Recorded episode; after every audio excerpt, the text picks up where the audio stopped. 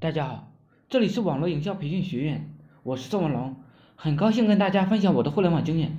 我终于明白了赚钱的秘密，真正赚钱的人，绝对不是看起来伶俐、聪明或者是充满智慧的人，而是不善言谈、又聋又哑、呆若木鸡的人。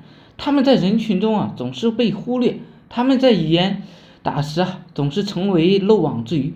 他们永远就生活在我们身边，我们呢？却从来不知道他就是扫地僧，因为我们身边啊就有这样的人。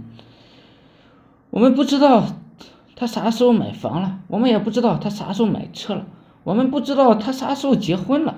他永远都在悄无声息的干活，永远呢都是傻乎乎的笑。我们聚会，他一言不发，只是傻乎乎的端端茶倒水。我们谈互联网加、互联网减，他只是安安静静的听。我们聊某。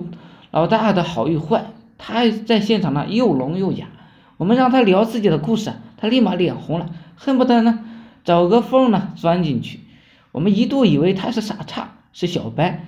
有天我在商界看到某大神对他专访，我们才知道，原来我们才是无名小卒，我们才是多余的人。